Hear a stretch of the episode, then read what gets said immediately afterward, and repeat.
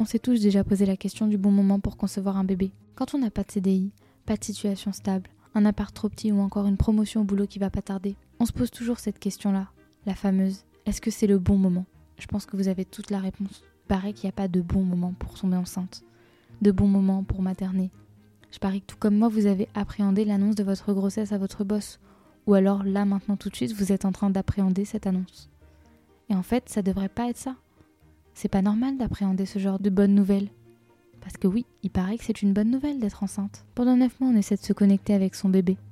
Mais on doit aussi très souvent redoubler d'efforts pour prouver à nos managers qu'on est tout à fait capable de gérer responsabilité professionnelle et maternité. Vous savez, ce fameux équilibre vie pro-vie perso dont tout le monde nous parle en ce moment. Et c'est sans parler de l'après-accouchement, cette fameuse reprise qui rime souvent avec charge mentale, nuit trop courte, fatigue accumulée, stress permanent. Vous trouvez pas qu'on nous en demande beaucoup?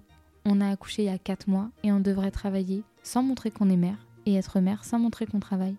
On n'a même pas le temps de prendre nos marques. Il faut être au taquet tout de suite, maintenant.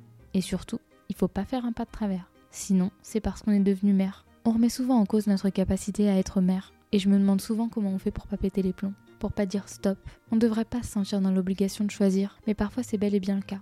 J'imagine que certaines d'entre vous choisissent la voie de l'entrepreneuriat pour être libre, et d'autres, chaque jour, essaient de prouver à leur boss, à leur société, qu'elles sont toujours au taquet et qu'elles font toujours le job qu'elles faisaient avant d'être mère. Nombreux sont ceux qui nous disent que la maternité est merveilleuse, qu'elle est un long fleuve tranquille, mais on va pas se mentir, entre les piles de linge sale, les repas à préparer, le manque de sommeil, la culpabilité du quotidien, on se demande tout le temps si on passe assez de temps à la maison ou au boulot, quand on finit à 19h le travail et qu'on doit rentrer et s'occuper de bébé à 100%. On se repose quand nous? Qui pense à nous? Moi c'est Sabrina et je suis maman. Maman d'une petite fille de 19 mois à l'heure où je vous parle. J'ai décidé de lancer le podcast Maman Travail. Je me suis demandé que devient notre rapport au travail quand on devient mère. Et je pense qu'en fait, notre rapport au travail change, mais pas parce qu'on le veut vraiment. On n'a pas le choix, en fait. Chaque semaine, je vous propose donc un nouvel épisode, une nouvelle invitée qui viendra nous parler de sa maternité et de son chamboulement. Très souvent, on passe au second plan quand on devient mère. On n'a plus de temps pour nous.